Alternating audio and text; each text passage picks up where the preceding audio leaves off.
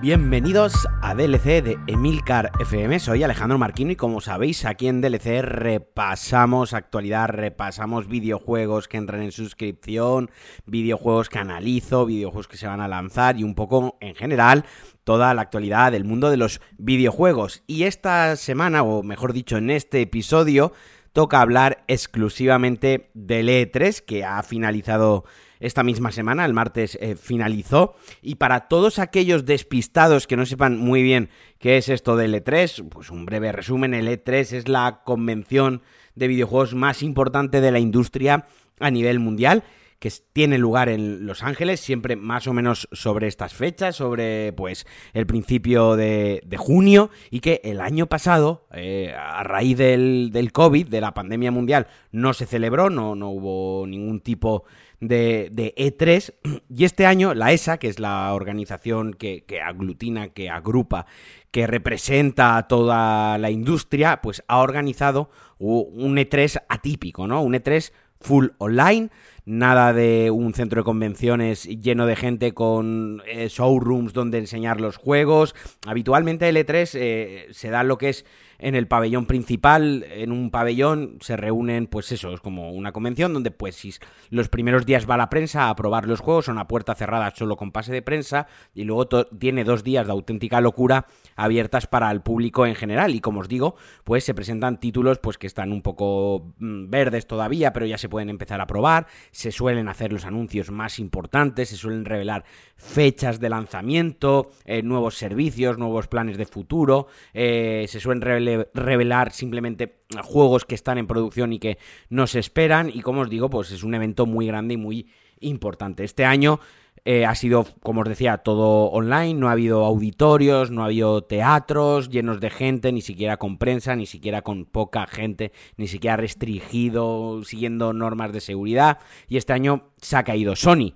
Eh, ahora comentaré un poquito en general lo que me ha parecido el E3 y luego repasaremos eh, cada una de las conferencias o de los anuncios, mejor dicho, más importantes, porque si repasamos cada conferencia hay cosas que directamente eh, puede venir el podcast bien para dormiros vosotros o se lo podéis poner a si tenéis hijos pequeños para que se duerman por la noche. Entonces iremos al grano en los anuncios más importantes. Ya de entrada siempre cuando acaba el E3 está lo de quién ha ganado el E3.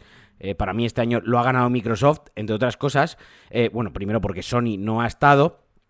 Y por otro lado, eh, porque hizo una muy buena conferencia. Es decir, de verdad que están apostando muy fuerte por el servicio del Game Pass, que, pues, como insisto, ahora comentaremos.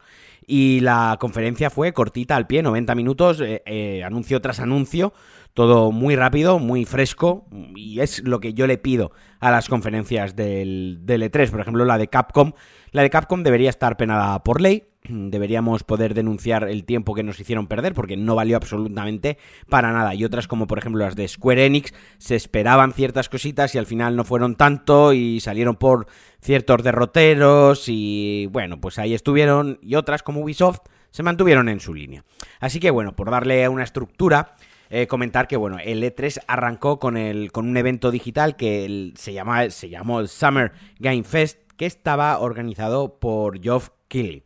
Para quien no lo conozca o quien le suene un poco a chino este nombre, pues es un periodista estadounidense que a raíz de trabajar muchos años en, la prensa del videojuego y de una manera muy buena, la verdad que, yo por lo menos lo respeto mucho como, como, profesional y todo lo que ha conseguido, pues poco a poco fue creando, generando contactos hasta tal punto que es el organizador de los The Games Award de todos los años, que vienen a ser un poco, y muy entre comillas, los Oscars de los videojuegos. Es un evento donde también se aprovecha para soltar algún anuncio. Eh, siempre aparecen amigos suyos, como por ejemplo es muy amigo suyo Kojima, que estuvo este año también en este Summer Game Fest, hizo aparición. Eh, siempre dejan caer, pues eso, alguna, algún caramelito y luego dan premios a los mejores videojuegos del año. Yo esta parte como tal no le doy ningún crédito, para mí no tiene ningún valor, no es algo como los Oscars con unos académicos detrás, que puedes estar más de acuerdo o menos, pero sí que hay cierta estructura a la hora de otorgar esos Oscars, de otorgar los BAFTA, los Emmy, eh, los Grammy en la música, por ejemplo, no, los Games Award, eh, la gente vota por internet, luego hay mm, parte de votaciones por internet, parte de votaciones eh, de los profesionales de la prensa y siempre, pues bueno, nunca acaba contentando a todo el mundo. Así que esa parte yo no le doy validez, como digo, pero sí le doy mucho crédito al hecho de que una persona tenga esa iniciativa y monte ese tipo de eventos, algo que la ESA debería tener ya cubierto desde hace años. Igual que tienen el E3, pues deberían plantearse ya el momento de crear unos premios como tal a los mejores videojuegos del año, porque, porque ya el, medio ha trascendido lo suficiente, hay suficiente clases y tipos y géneros de videojuegos, eh, juegos enfocados en la narrativa, juegos indies, juegos multiplayer, juegos mm, con un techo gráfico muy alto, otros que innovan en lo jugable, otros que no, no sé, quiero decir que, que ya podría llegar ese momento, pero la ESA siempre va como, como a detrás, ¿no? Va muy lenta. El E3 es, una exposición que tuvo un auge eh, brutal cuando se inició, pero brutal, luego tuvo una recaída en, en plan que no importaba nada. Y luego, pues digamos que alrededor de 2012, 13, 14 aproximadamente, volvió a coger muchísima fuerza. La conferencia de 2016 fue de Sony fue chulísima, el E3 de 2016 fue una auténtica pasada, yo lo recuerdo muy bien. Y para todos los que amamos el medio y todos los que amamos los videojuegos como si fuésemos niños pequeños, ¿no? Porque para mí muchas veces cuando compro un videojuego es como el, día de Reyes a veces, ¿no? Me, me, gusta ir mirándolo mientras voy en el coche hasta casa, le, le quito el plástico, abro la caja y sí, yo soy de los que huele los videojuegos cuando los compra. Entonces, esto de L3 eh, para mí siempre me genera una gran ilusión. Suelo cogerme vacaciones en el trabajo los años que he podido, porque muchas conferencias pues, se dan a altas horas de la madrugada por el tema del cambio horario. Y aunque este año ha sido pocho, porque la situación es pocha en general para todos los eventos, tanto comerciales como culturales, de sea de lo que sea pese a que he sido pocho, ha conseguido emocionarme, ¿no? Y yo creo que me voy a quedar con esa parte del E3 de este año, me voy a quedar con las cositas que me han gustado más y voy a cogerlo con pinzas y voy a entenderlo como el E3 del año eh, que ha sido virtual casi en pandemia, iba a decir post pandemia, pero todavía en pandemia, y el primer año que yo he estado acreditado como prensa, pero desgraciadamente no me he podido plantar allí en Los Ángeles para, para disfrutar de la acreditación como tal, así que espero que todo el trabajo que he hecho este año cubriéndolo día a día en Pulsa Start y con este resumen que os voy a hacer hoy en DLC y otras participaciones que he tenido en otros podcasts, en Trending, por ejemplo, de Emilcar FM y en Binarios de Ángel Jiménez. También podéis escuchar otro resumen breve del, del E3 por mi parte. Espero que todo esto sirva para que el año que viene pueda estar allí presencialmente porque esto ya lo digo yo sincerándome, esto no tiene nada que ver con el E3 en sí, es una de mis mayores ilusiones de mi vida. En Los Ángeles ya he estado, pero quiero estar en el E3. Y bueno, va, no me enrollo más, vamos a empezar con, como os decía, con el Summer Game Fest, organizado por Geoff Kellin y pagado es eh, por Amazon. Constantemente estuvo detrás el logo de Amazon que se está queriendo meter en esto de los videojuegos, que está metiendo cabeza en Amazon Gaming. Y luego también es verdad que montar un sarao eh, de esta magnitud, hombre, pues si eres Microsoft, pues tienes, Microsoft tiene una partida de dinero igual que Apple, igual que Ubisoft, igual que mm, Tesla, pues para este tipo de eventos y de presentaciones, ¿no? En el presupuesto ya tienen eh, contemplado que va a haber un E3 y que van a tener que montar un sarao. Pero claro, esto al ser una persona que lo, que lo monta más o menos de manera independiente, muy cogido entre pinzas,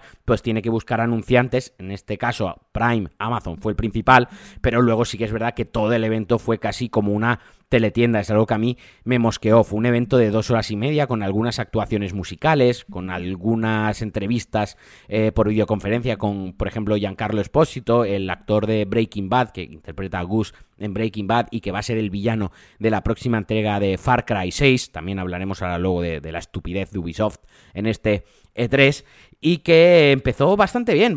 La, conferencia sí que, es decir, sí que he de decir que empezó muy guay.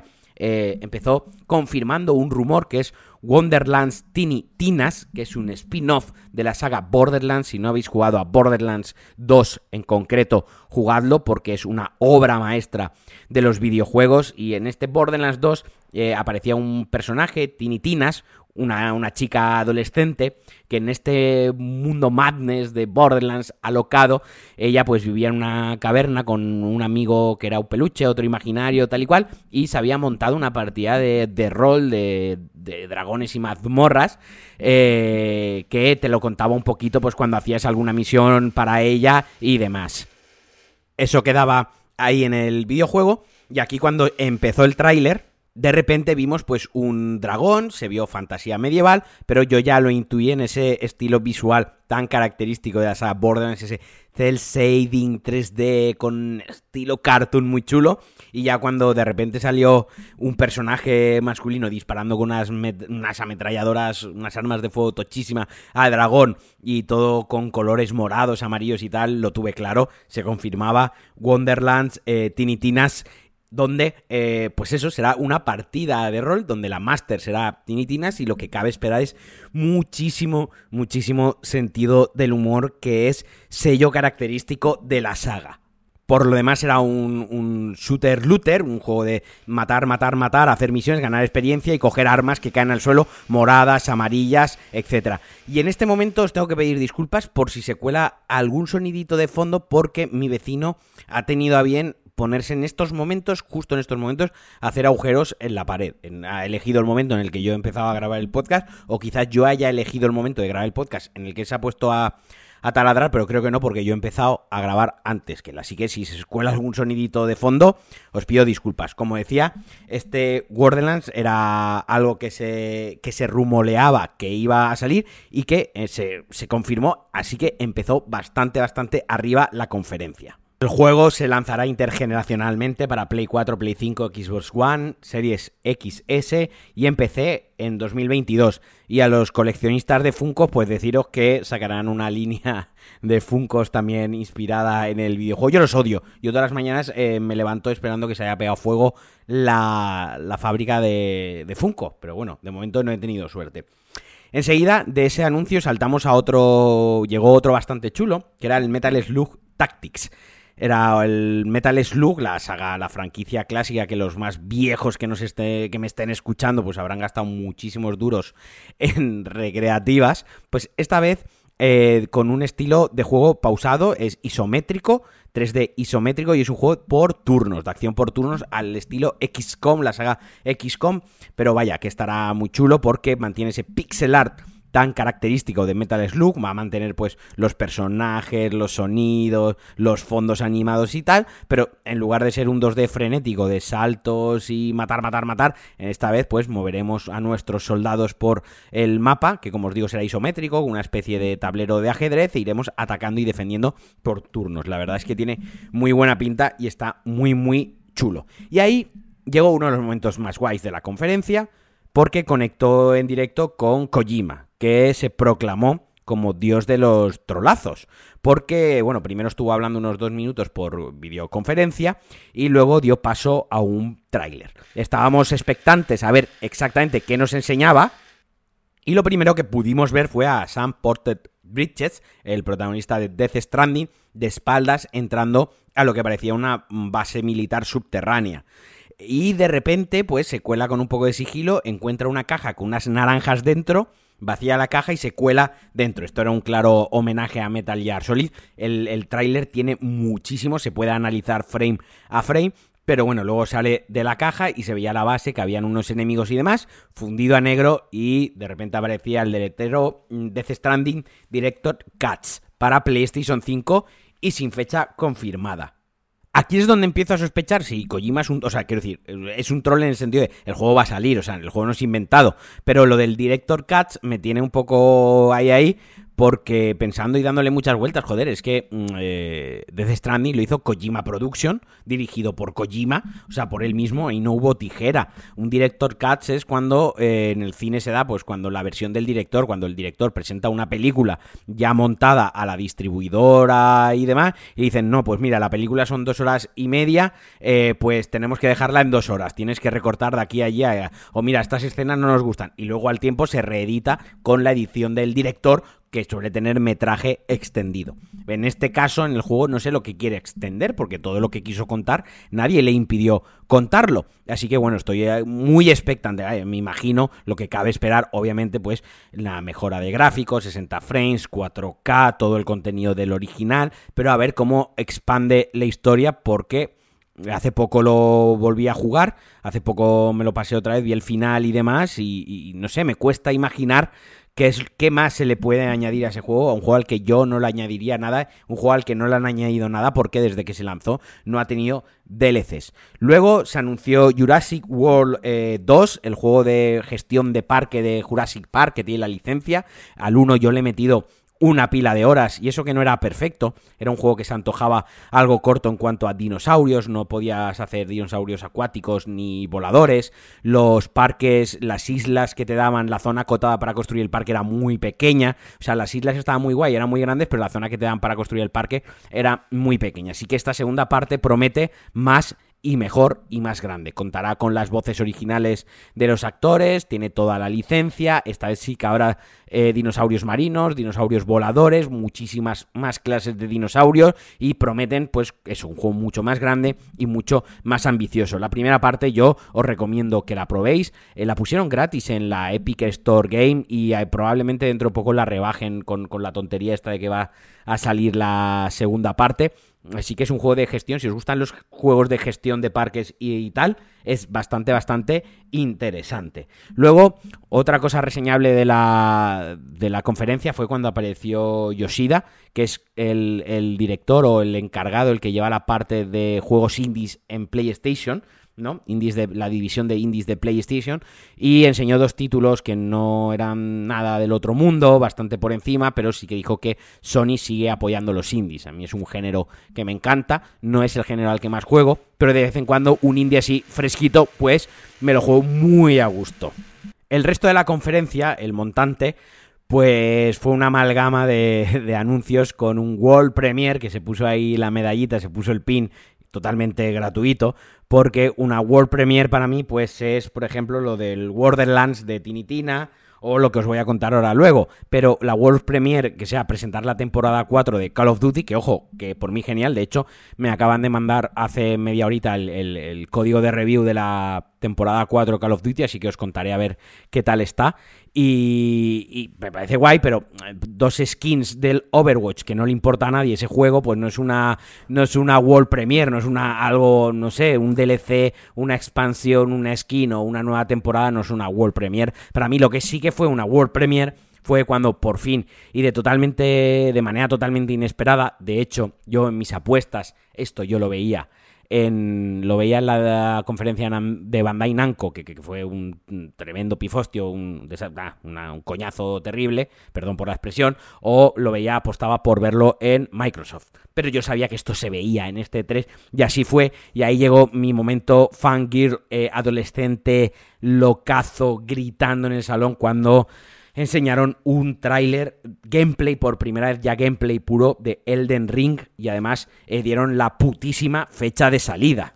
Sí que antes de ponerme aquí como un fanboy loco, vamos a, voy a dar la información importante, que es que el juego se lanzará el 21 de enero, o sea, van a ser las navidades más largas de mi vida para PlayStation 5, PlayStation 4, Series XS, Xbox One y también en PC a través de formato eh, digital. A ver, es un juego intergeneracional, tendrá mejoras, tendrá upgrade para mm, consolas de nueva generación, pero lo que se vio el gameplay, obviamente eso era de una PlayStation 4. Que no nos vamos a engañar, no me puedo dejar llevar por, por mi fanatismo. Sí que es cierto que mm, From Software nunca ha destacado por el apartado técnico de sus juegos. O sea, sus juegos han salido con, con, zonas. Bloodborne era un desastre a nivel de frames, zonas de 20 frames, igual que Dark Souls 1 en su día cuando, cuando salió la primera parte.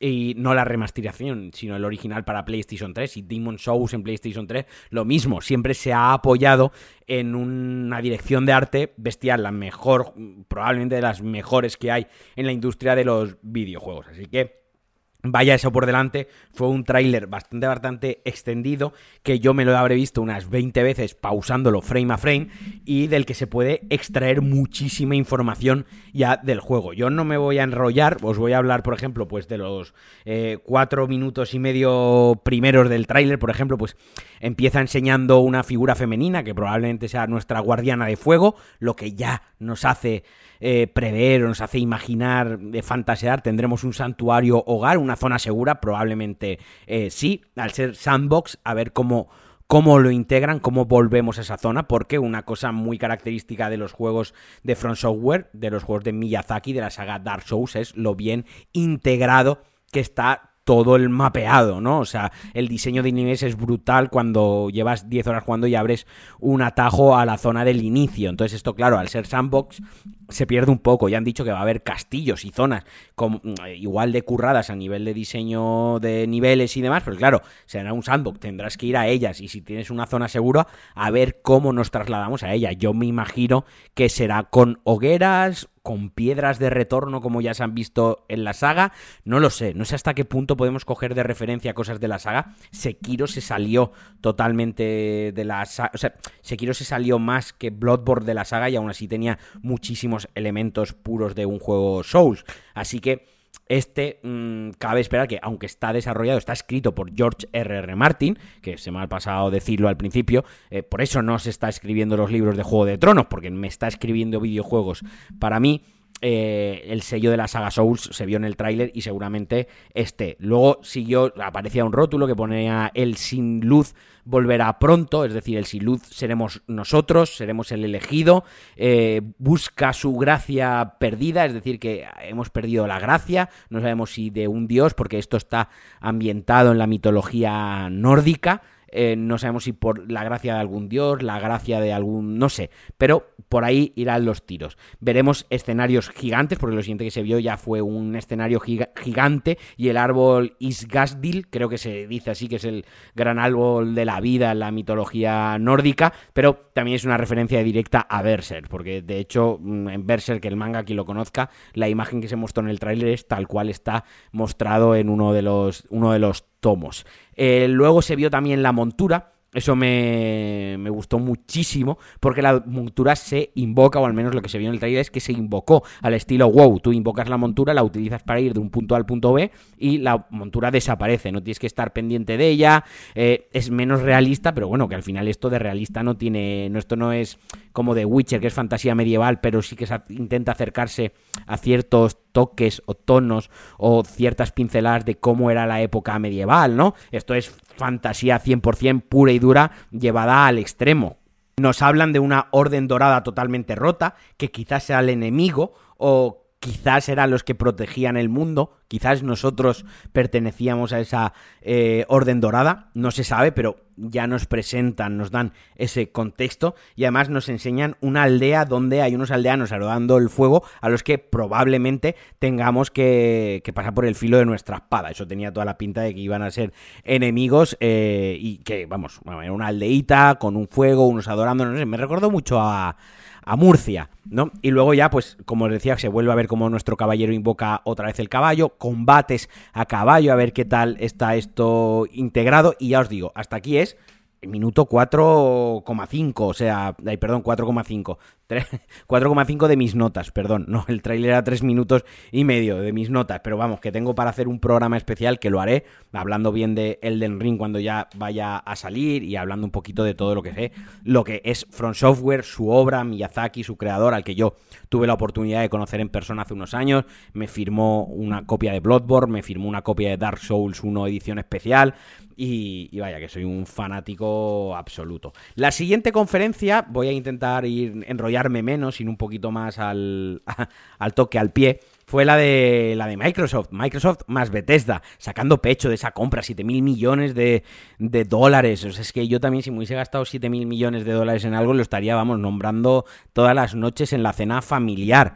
Así que la, se presentaba como Microsoft más Bethesda y fue tal que así que la conferencia empezó, empezó con, con, Todd Howard, el responsable de Skyrim, de Fallout y el responsable del próximo Starfield. Porque si aparte de tener ganas de ver Elden Ring en este E3, lo otro que teníamos ganas de ver era por fin Starfield, el próximo y ambicioso proyecto de Bethesda dejan Fallout de lado, dejan la Skyrim de lado y Starfield básicamente va a ser lo mismo que Skyrim, pero de exploración espacial, ¿no? Va a ser un action RPG de mundo abierto en el espacio loquísimo. Entonces, había muchas dudas alrededor de Starfield. La primera, su lanzamiento, que se confirmó en el tráiler in-engine, no era un tráiler eh, con, jugabilidad, era in-engine. Estuvo muy bien porque metieron la, la, fecha de lanzamiento, estaba integrado en una de las consolas de la nave espacial, 11 del 11 de 2022. Para este queda año y medio todavía y se resolvió la gran incógnita.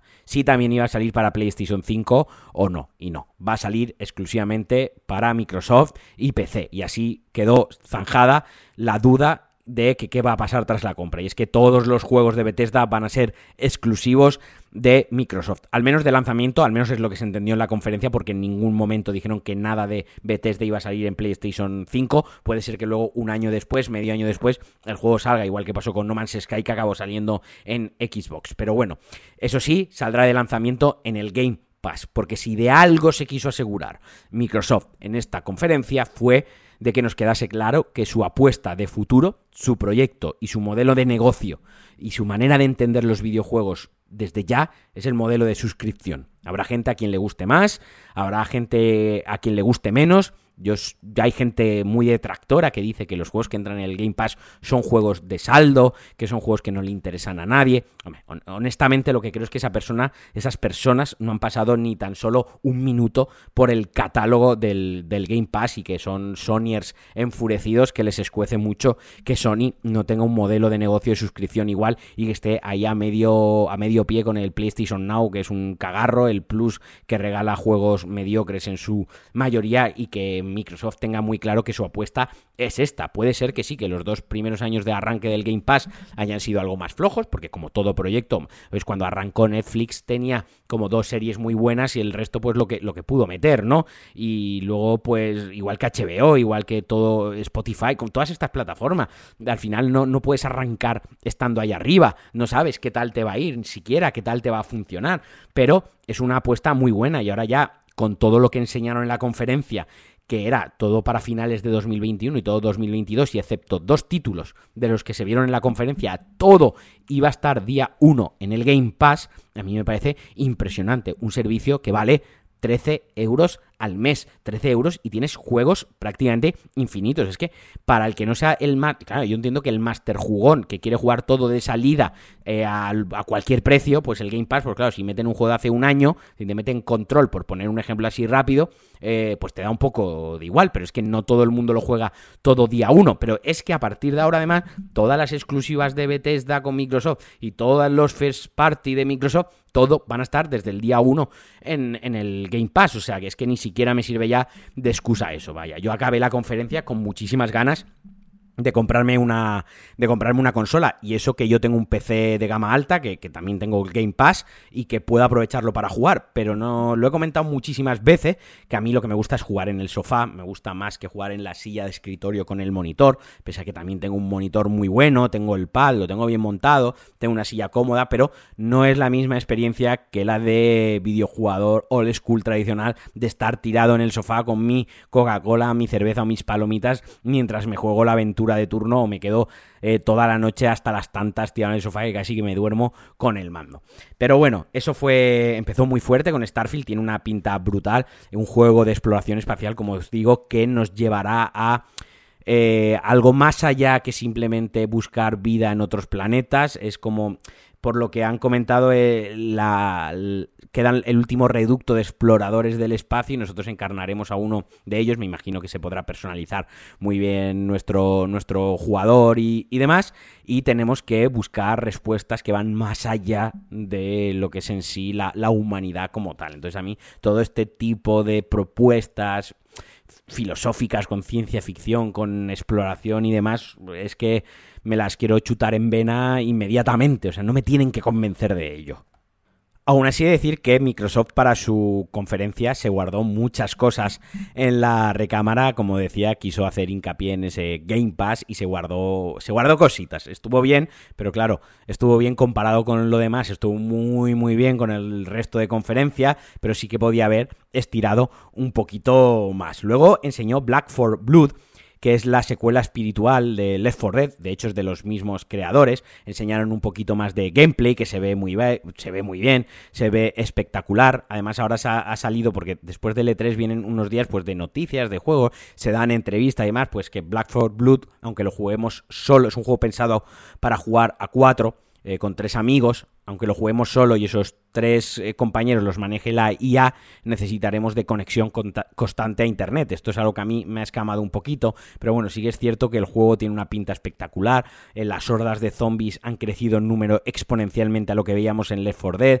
también el motor gráfico a nivel visual se ve muy muy bien. También enseñaron la segunda parte de Stalker, que es un juego ambientado en, bueno, pues por toda esta zona de Chernóbil y tal, la radiación, fenómenos sobre, sobrenaturales y enemigos humanos, intentando sobrevivir. Hay una parte de survival, una parte de horror, que, pero eso sí que se veía el juego eh, polludísimo. O sea, los gráficos eran increíbles, estaban enseñando en una, en una consola también estará en el Game Pass desde el día 1 y es un juego que yo le tengo muchas ganas porque es muy similar a la, a la saga Metro, pero esto es sandbox, esto es muchísimo más abierto y da mucho más miedo. Esto aquí sí que está muy enfocado al terror, cuando juegas de noche da mucho miedo y cuando juegas de día también da mucho miedo. La primera parte yo no me la pasé completa, jugué muchas horas, pero no me la acabé porque me cagaba vivísimo, que es algo que me pasa con muchísimos juegos, ¿no? Y bueno, aunque no eran juegos AAA, eh, locos de estos, tenían una pinta brutal y a mí por lo menos yo los vi, el tráiler del Stalker, de hecho el gameplay, porque ya era gameplay, me lo he visto varias veces y me gustó mucho. También apareció por ahí Contraband, que es la nueva IP de Avalanche Studios. Avalanche son los creadores de Just Cause, que, es una saga muy divertida, muy alocada, un sandbox muy loco, que, que bueno, eh, luego os comentaré una cosita con Far Cry, que a mí no me acaba nunca de entusiasmar Just Cause, pero Avalanche también fueron los responsables del sandbox de Mad Max, que me parece uno de los mejores sandbox que hemos recibido en los últimos 10 años y sobre todo me parece que está muy infravalorado, que la gente no, no le dio la oportunidad que merecía lo abandonaba muy rápido o se dejaba llevar porque quizás los gráficos no eran todo lo llamativos que, podía caber esperar de un sandbox, pero es que Avalanche tampoco hace juegos triple A, es ese tipo de estudios resolutivos que a mí me gustan, eh, solventes, que te hacen un buen título, que te dan un juego que a lo mejor si te lo pasas entero son 40 horas, pero si juegas 20 horas te lo sigues disfrutando. Y Mad Max tenía una ambientación brutal, era un juego, y hablaré también otro día de él, porque pues, es uno de los juegos a los que más pasión tengo, de hecho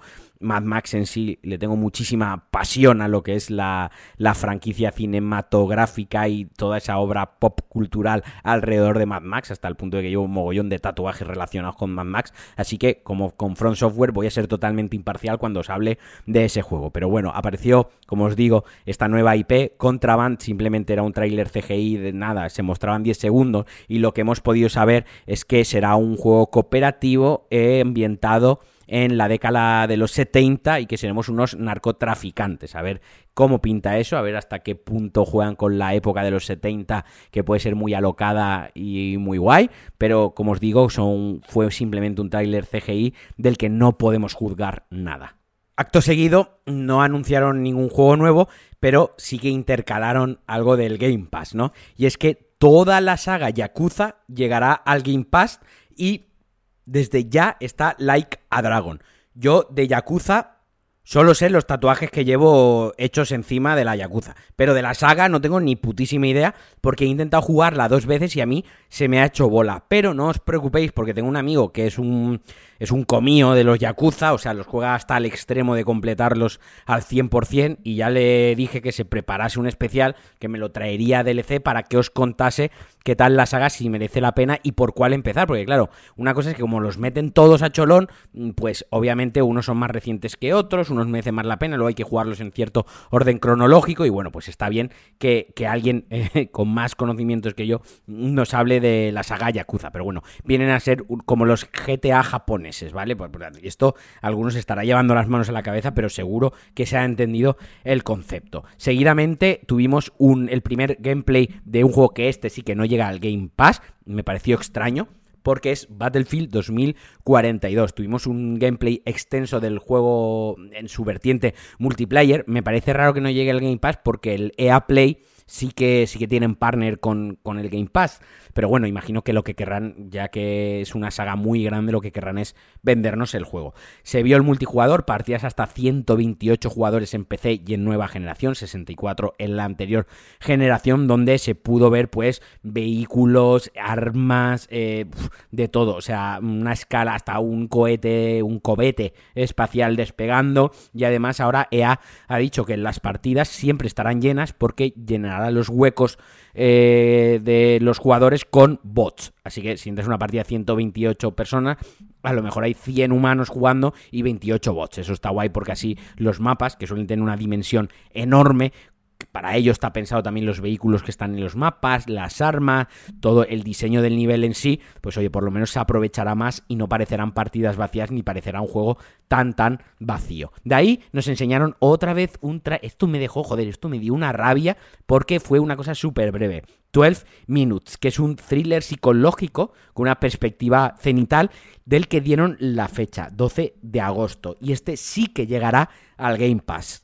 Es un juego indie que la partida se desarrolla en 12 minutos y habrá que resolver pues una especie de crimen. Es que tampoco se ha dado muchísima información y la que se ha dado yo tampoco la he querido ver porque no me lo quiero spoilar. A este le tengo bastantes ganas y creo que este tipo de indies el argumento suele, suele pesar muchísimo a la hora de valorar el juego. Y si ya me, si ya me fundo mucho argumento antes de jugarlo y demasiada sobreinformación, pues igual no me llevo tanto la sorpresa. Pero bueno, ya os digo, es uno de los que yo más espero y me gustó muchísimo, sobre todo que me dijesen esa fecha, 19 de agosto, y que se vaya a meter directamente en el Game Pass. También se anunciaron eh, nuevas llegadas al Game Pass de Bethesda, haciendo que la cifra total de juegos de Bethesda que están ya en el Game Pass ascienda a 30 títulos. Quizás el más importante, el más guay, fue Doom Eternal, que además con, con el sistema que tiene de mejoras del FP Boost este que tiene Xbox eh, para retrocompatibilidad y mejorar la tasa de frames en los juegos, eh, alcanzará hasta 120 frames si nuestro monitor o televisión eh, lo soporta. O sea que es una auténtica locura. Ya solo falta que podamos conectarle un buen ratón y un buen teclado a la Xbox para ya no necesitar un PC de ultimísima generación. Y luego, pues eso, lo que os digo, 30 títulos de Bethesda, que los hay mejores o peores, pero mm, todos están por encima del 6 y del 7. Y para mí lo mejor eh, fue, este fue el momento para que dije, ahora sí, eh, Hades, por fin, el mejor indie de 2020 y probablemente uno de los tres mejores juegos de 2020, llegará al Pass, llegará a consolas. Hasta ahora solo estaba en PC y solo estaba en Switch. La única consola que había llegado era a Switch, aunque es una plataforma perfecta para jugarlo. Pero ahora se va a poder jugar tanto en Xbox a través del Pass o comprándolo, o también en PlayStation. Aquí sí que hubo un anuncio, sí que se vio el logo de PlayStation bajo y además tendrá edición física. Yo le he metido una pecha de horas en en, la Epic Store en PC, me encantó y me lo voy a pillar en consola porque es un juego que aparte de que el estudio me encanta y hay que apoyarlo comprando los juegos, es que quiero tener el juego en mi, en mi estantería. De ahí pasaron a su franquicia, una de sus franquicias banderas, una de sus franquicias estrella, eh, Halo, o Halo, no sé, Halo, bueno, yo le digo Halo, lo siento, enseñaron por una parte el multiplayer y dijeron que va a ser free to play, será independiente del modo campaña, será free to play, tendrá temporadas, tendrá compras in-game y por otro lado estará el modo single player, el modo narrativo, el modo historia, que este sí que habrá que comprarlo o bien acceder a él mediante el Game Pass. No tiene una fecha exacta, dijeron que llegaría en Navidades, pero claro, Navidades americanas, o sea, tenemos que contar a partir de la segunda quincena de noviembre hasta enero más o menos. Lo que sí que prometieron que aunque sean dos modos de juego totalmente independientes, que los descargaremos de manera independiente, serán eh, la llegada será simultánea. A ver si esto lo cumplen porque de verdad que estaría bastante bien.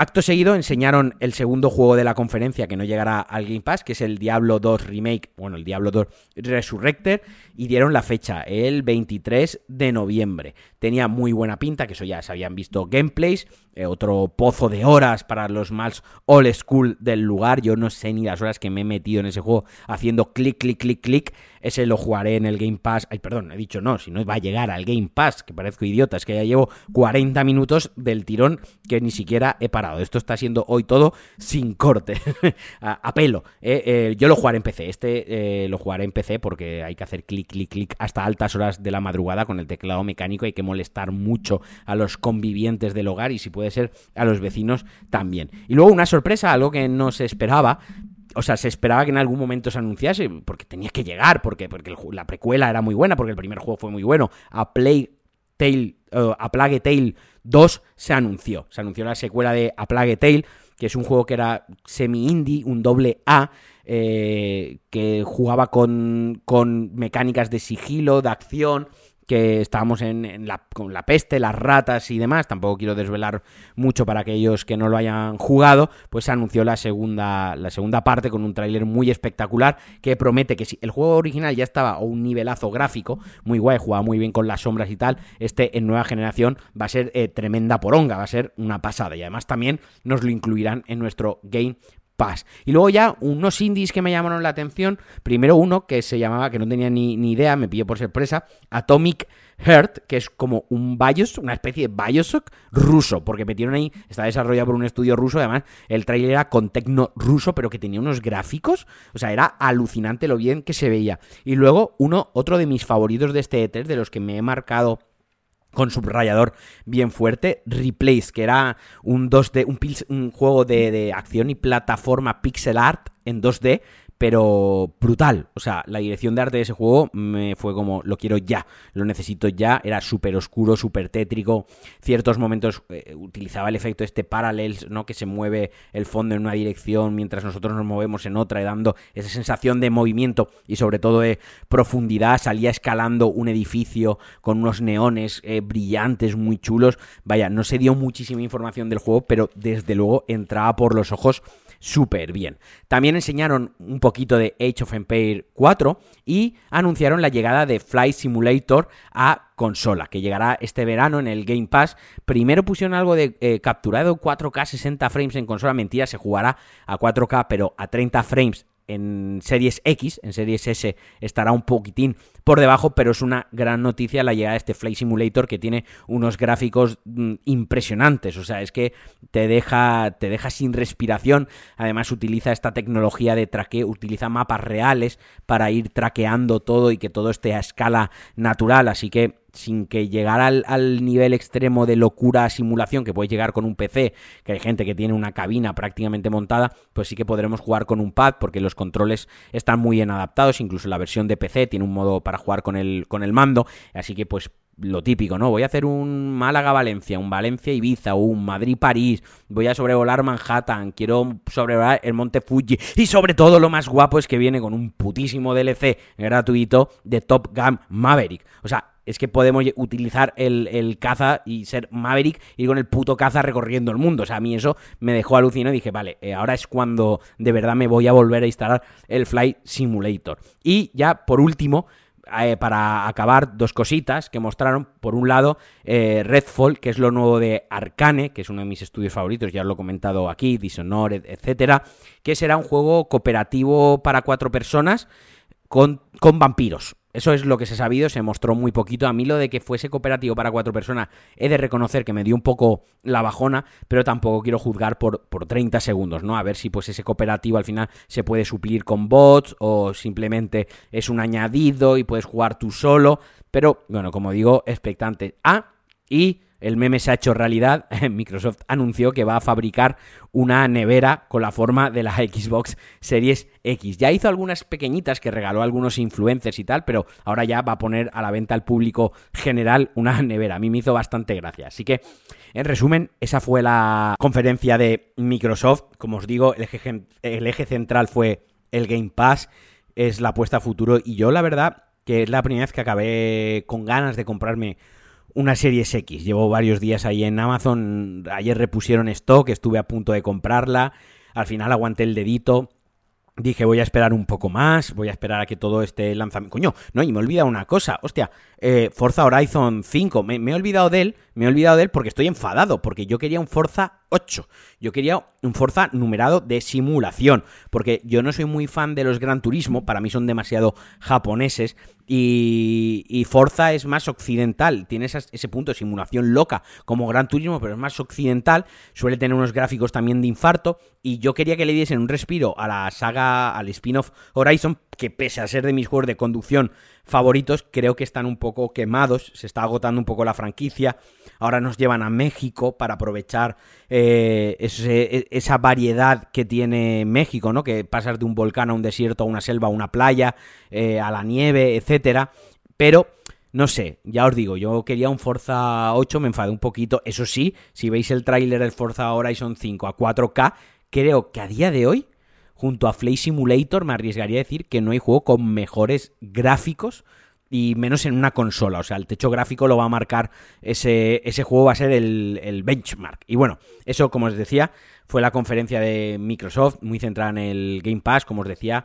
Ya estoy ahí con el dedito caliente. En cuanto vea el momento, me compraré una consola, porque sí, puedo jugar en el PC, al Game Pass y toda la historia, pero quiero tener mi Xbox, quiero jugar en mi tele, sentado en el sofá, disfrutar de esas aventuras y de muchas otras, pues que a lo mejor me he ido perdiendo. Pero es que ha planteado muy bien todo y creo que Sony Sony no sé lo que va a hacer un State of, Play, que son sus, sus, conferencias, son como sus Nintendo Direct, eh, que el mes que viene se rumorea que va a haber uno, a ver qué enseña. Yo estoy un poco mosca con Sony porque me compré la consola de lanzamiento, me gasté 500 napos en una consola que ahora que ha salido el Ratchet y el Demon Souls, quitando de eso, pues todos juegos intergeneracionales con parche para PlayStation 5, que sí, que está muy bien pero ahora me han, anunciado que el God of War Ragnarok, la segunda parte, va a ser intergeneracional, eh, que el Horizon Zero Dawn Forbidden West también va a ser intergeneracional y es como, joder, que no estamos hablando de juegos que se han lanzado junto a la consola a finales de 2020, que son juegos que me vais a lanzar en 2022 eh, que tengo que esperar un año para esos juegos y van a estar lastrados por la anterior generación, porque obviamente esos juegos se están programando y se están preparando para que vean una Play 4 y luego le pondrán el upgrade para PlayStation 5, pero no van a aprovechar, por ejemplo, el disco duro de, alta velocidad, no van a la, la, unidad de procesamiento de la consola. Pues sí, a lo mejor la GPU, pues el ray tracing, el DLSS, esas cosas sí que las aprovecha, pero yo quiero que se desarrollen juegos solo para la consola, que para eso me la he comprado. Y Microsoft, pues en esto veo que sí que está apoyando más su nueva consola. De hecho, lo que ha comentado, y esto es muy guay, que es que los juegos de Xbox Series X y S, su nueva generación, se podrán jugar en Xbox One a través de xCloud, a través de la nube. Joder, eso sí que mola, porque si tú tienes una Xbox One, pues aún vas, aún podrás jugar algunos juegos, aunque sea a través de la nube, aunque sea rollo Stadia, pero del propio servicio de Microsoft. Y creo que ahí ha tenido una jugada bastante importante y con bastante ventaja. Y todos aquellos que me escucháis desde, desde hace años, desde el primer podcast que grabé para el podcast de videojuegos de hipertextual, donde hice un especial de PlayStation 2, así es como me bauticé yo los podcasts.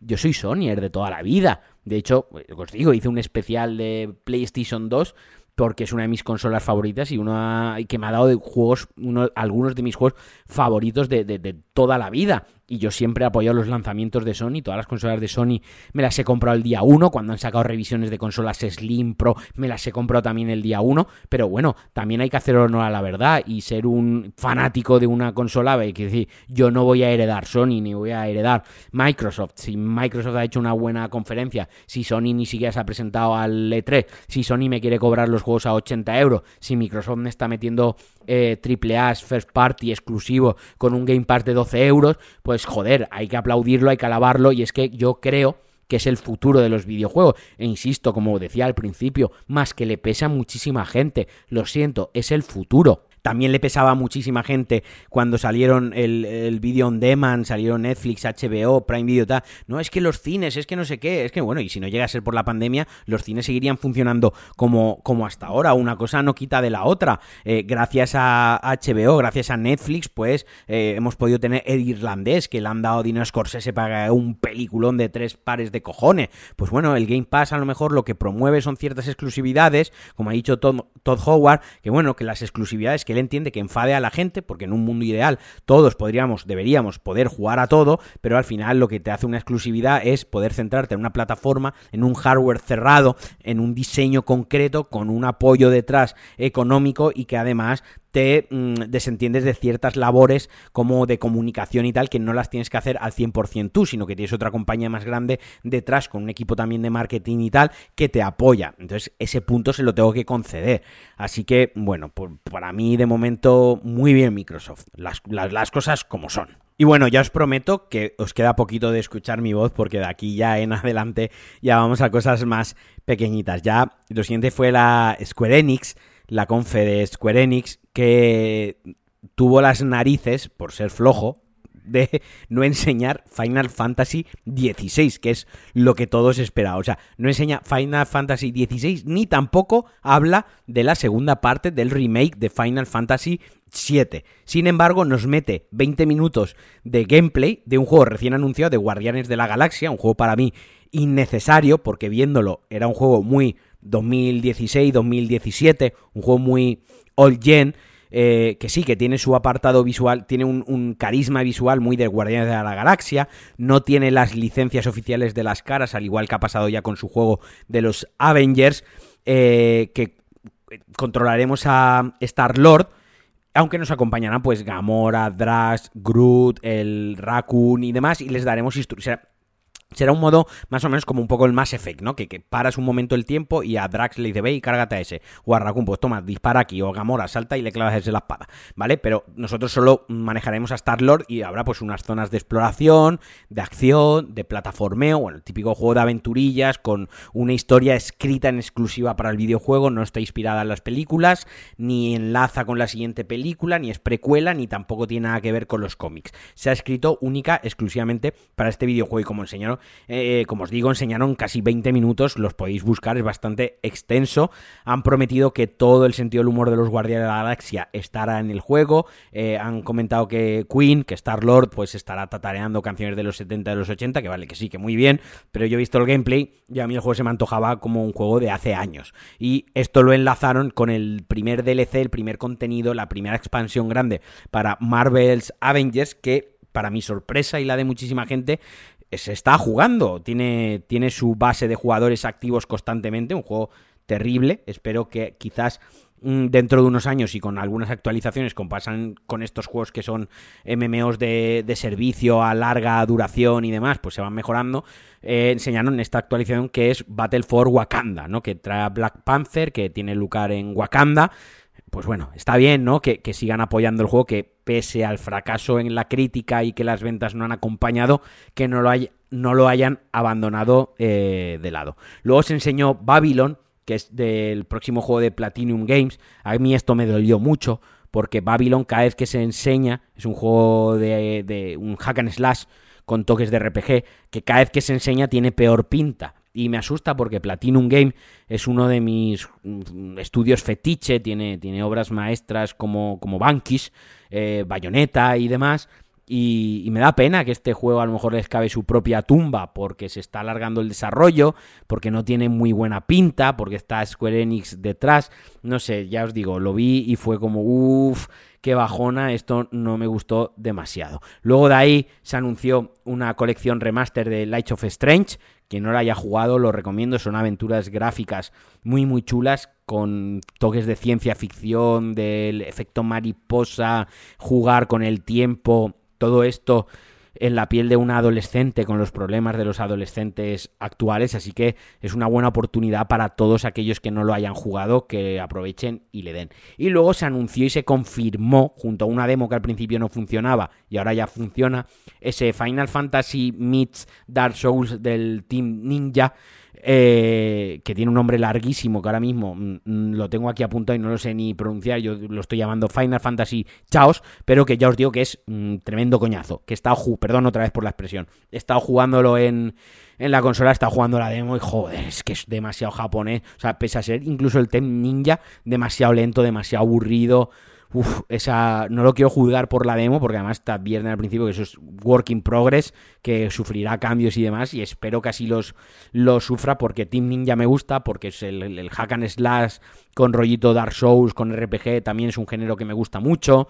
Final Fantasy, pues sin ser yo de esos eh, fanáticos que fantasean con waifus de Final Fantasy y que se quieren tener el pelo como Cloud de Final Fantasy VII, pues, pues bueno, el remake me gustó, en su día jugué Final Fantasy VIII, el 15 también me gustó y lo tengo ahí con una edición especial, no me lo acabé, pero jugué muchísimas horas, o sea que, que, le deseo lo mejor, ¿no? Pero yo lo que quería ver era el puto Final Fantasy XVI y me dejaron sin verlo, así que yo acabé muy enfadado con Square Enix. Y ya para acabar, mmm, y sin enrollarme ya demasiado, me queda así, pues por encima Gearbox, Gearbox, que son los responsables de Borderlands, que se podían haber metido por el, por el, por las narices o por las orejas la conferencia, porque básicamente lo que hicieron fue eh, visitar el set de rodaje de la película de Borderlands. Bien, ok. Eso pues me lo enseñas en otro momento, pero no en un E3. Es como el evento este que me lo he saltado totalmente por encima, no lo he nombrado, de Netflix, que hizo pues para anunciar que si The Witcher eh, la segunda temporada, que si la serie de Castlevania, el anime, ya ha acabado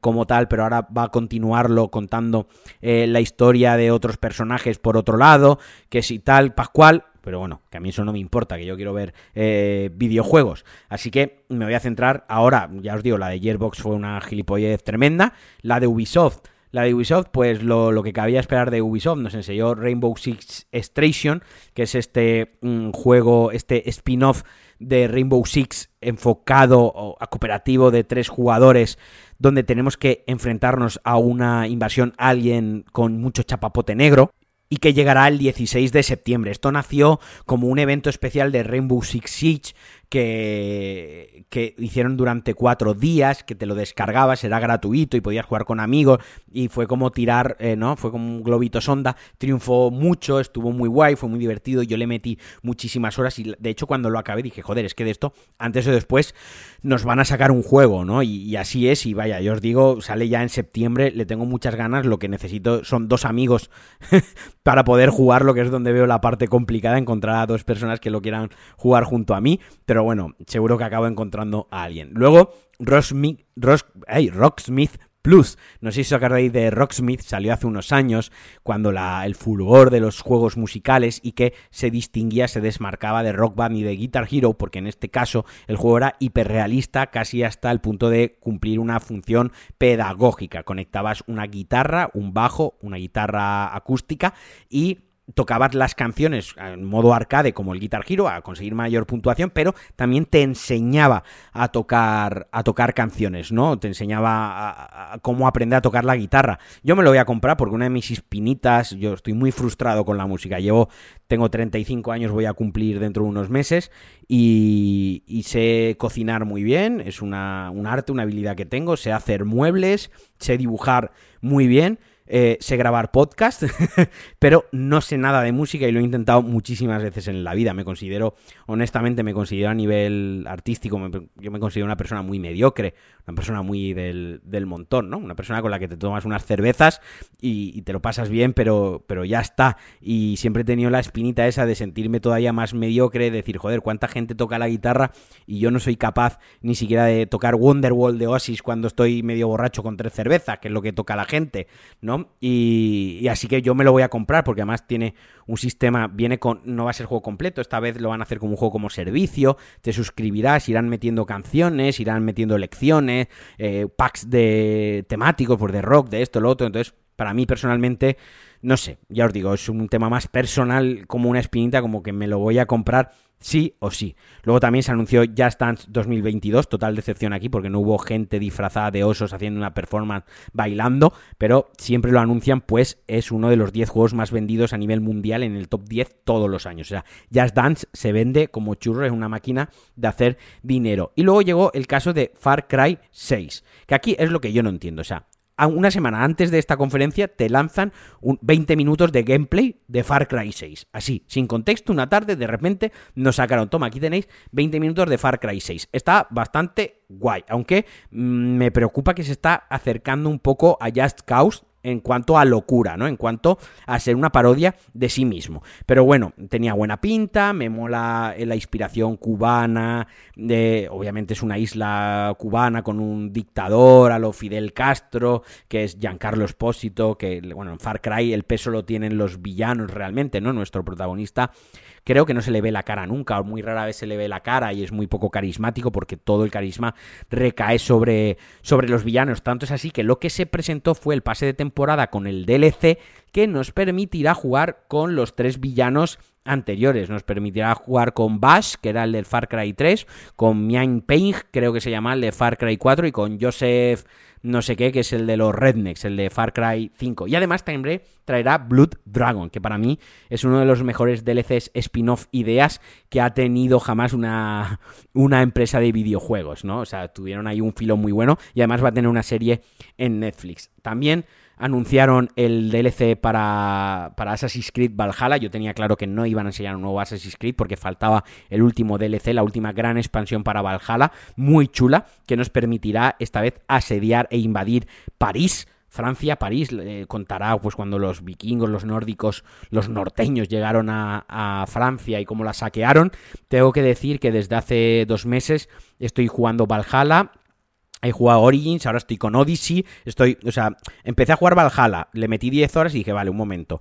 Odyssey me lo salté y Origins me gustó mucho. Me puse a jugar, digo, voy a jugarme los tres del tiro. Me puse a jugar Origins y cuando ya 5 horas dije, espérate, ahora me he acordado. Ah, eh, Odyssey es el primero cronológicamente, así que voy a jugar Odyssey, que es el que no juego. Y llevo ahora mismo unas 30 horas y estoy enganchadísimo. Me da miedo no poder prepararme nunca el especial Assassin's Creed que quiero preparar para el podcast, porque si al Odyssey le meto 100 horas, al Origin otras 100 y al Valhalla otras 100, son 300 más a todo lo que tengo que jugar entre medias, a lo mejor tenéis el especial el año que viene. Pero es que yo soy un gran fan de Assassin's Creed hasta el punto en que tengo, em, excepto Valhalla, los tengo todos físicos, los tengo todos físico, incluso juegos de Play 3 como el Roach, Assassin's Creed Rogue, que no lo he jugado porque en su día lo compré físico en plan, es que lo quiero tener y luego no saqué tiempo, tengo otro día hablaremos de eso, de juegos precintados que tengo en la estantería que son unos cuantos, que los he comprado, que ya los había jugado antes en otra plataforma o lo que sea, pero como estoy tarado, pues los he comprado y ahí están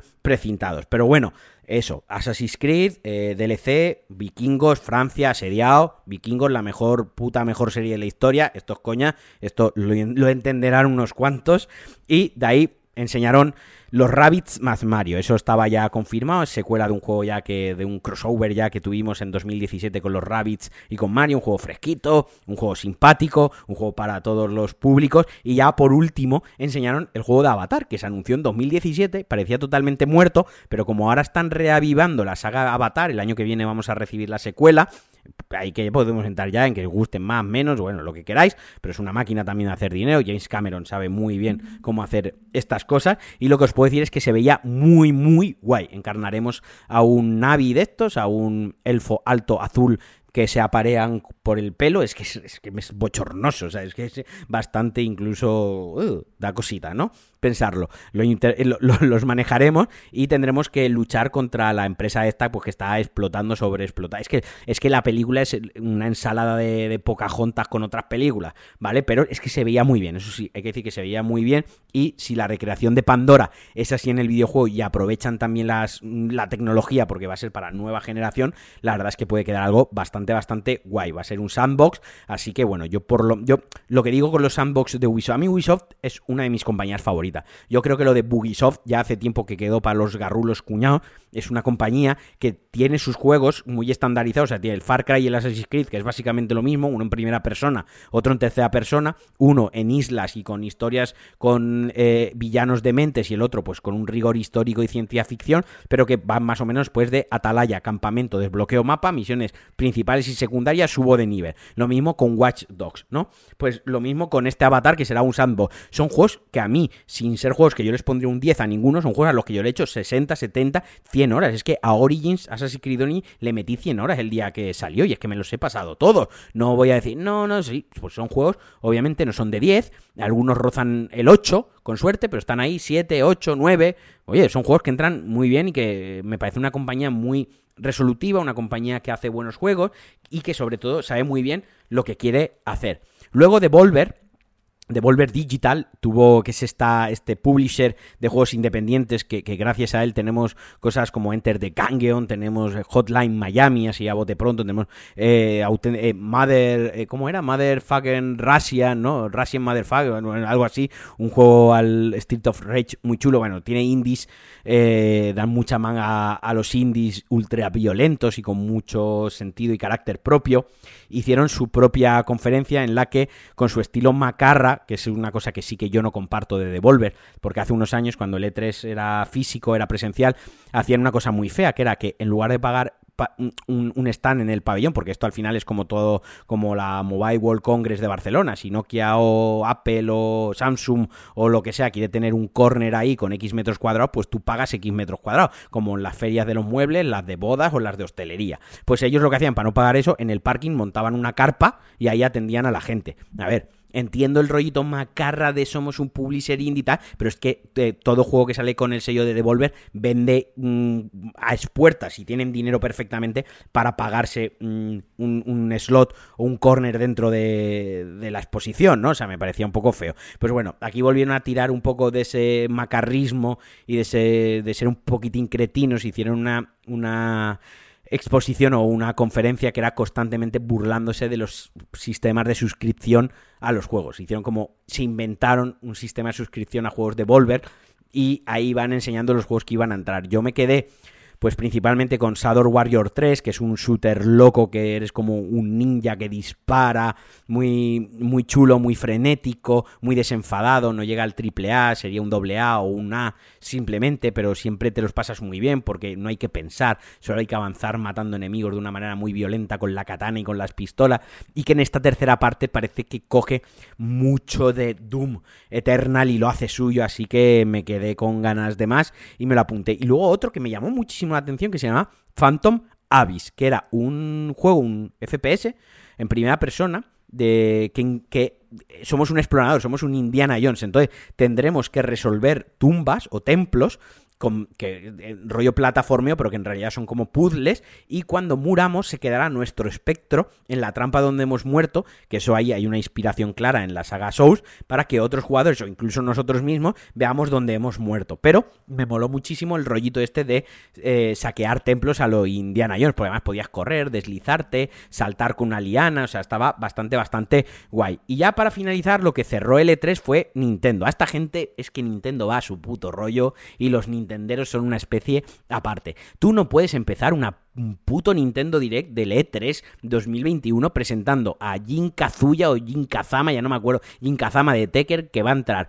en, Super Smash Bros. y tirarte 20 minutos con... Ya, vale, ya se anunció el personaje, pero es que se pusieron a repasar el set de movimientos y de ataques del personaje, que me da igual, que lo más guay del tráiler es cuando ha salido Jin cogiendo a Kirby de los pies y lo ha soltado por un acantilado. Ya está, next, siguiente cosa. Ni presentaron la Switch Pro mm, rumoreada, eh, sí, comentaron que van a llegar un remake de los Advance War, que está guay porque incluye el primero que creo que en Europa no se, no se pudo jugar. Y al final, pues bueno, salvaron su conferencia, salvaron su direct con un tráiler de Breath of the Wild 2, que obviamente pues no sabemos si eso se está moviendo en una Switch Pro o en una Switch normal, yo creo que una normal, porque sí que es verdad que, que gráficamente era muy continuista y que por lo que se podía ver en el tráiler, a mí se me pusieron los pelos de punta, es más y mejor. Y además va a jugar con el tema del tiempo y tal, y, ya le tengo muchísimas ganas porque yo nunca había jugado ningún Zelda al completo. Y mi primer Zelda fue Breath of the Wild, tuve que intentarlo dos veces,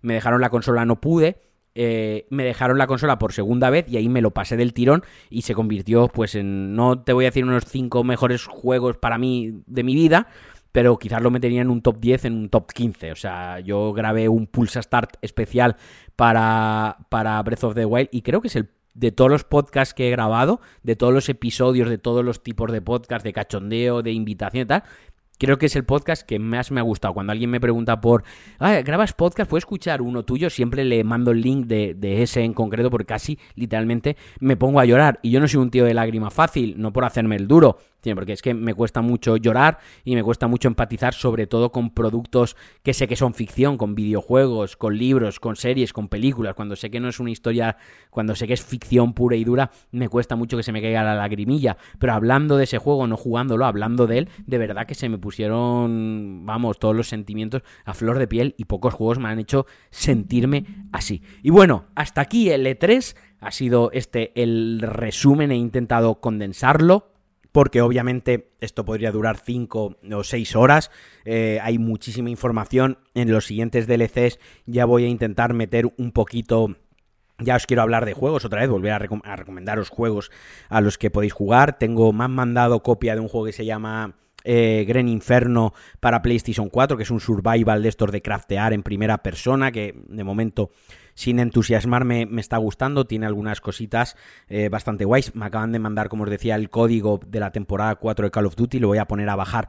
En cuanto acabe el podcast, lo edito, se lo mando a Emilio y me pongo con la temporada 4 de Call of Duty a bajarla y a toquetearla y a probarla.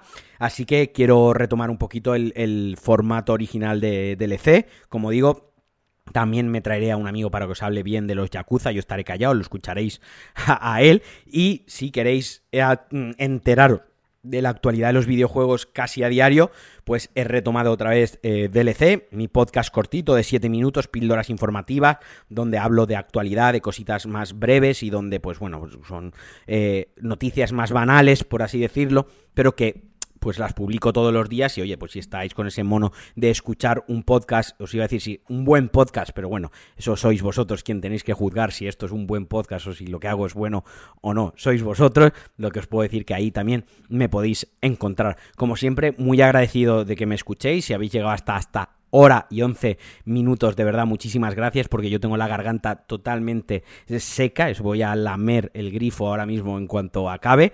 Os agradecería un montón si me dejáis valoraciones en vuestras apps, en vuestras plataformas de podcast favoritas, un comentario en iBox es súper importante, eh, unas estrellitas en Apple, un comentario en Apple, de verdad, cuando me llegan los comentarios siempre los publico en Twitter porque a mí me hace una ilusión grandísima, ya lo he dicho durante este podcast, yo me considero un tío mediocre eh, que hace esto con más, eh, con menos acierto que más acierto, pero que le pone mucha pasión, así que cada vez que me decís algo, pues a mí me llega a la patatita. Y bueno, no me entretengo más, ni tampoco os entretengo a vosotros más, no me enrollo más, como siempre un abrazo fortísimo. Me podéis seguir en Twitter, me podéis seguir por la calle para invitarme a una cerveza y podéis agregarme a la consola. Me mandáis un DM. Oye, Alex, eh, Marquino, ¿cuál es tu tag de, PlayStation? ¿Cuál es el de Steam? Ah, vamos a echar unas partidas. Pero bueno, ahí me podéis encontrar. Soy un tío muy accesible. Os mando un abrazote muy fuerte. Disfrutad mucho del fin de semana. Pedíos una buena pizza. Por cierto, ya si habéis llegado hasta aquí, hago un poquín de spam. Esta tarde, bueno, esto se va a publicar el viernes 18, esta tarde, junto a mi amigo Alex Liam, vamos a hacer una tarde de bros en directo, vamos a estar jugando al FIFA, vamos a pedir KFC, vamos a jugar a cositas de PlayStation 5 con la webcam, con la capturadora y toda la historia. Así que si queréis pasar un ratito guay, eh, nos buscáis por Twitter, nos pedís el link del directo y ahí estaremos. Así que nada, un abrazote muy fuerte como siempre y adiós.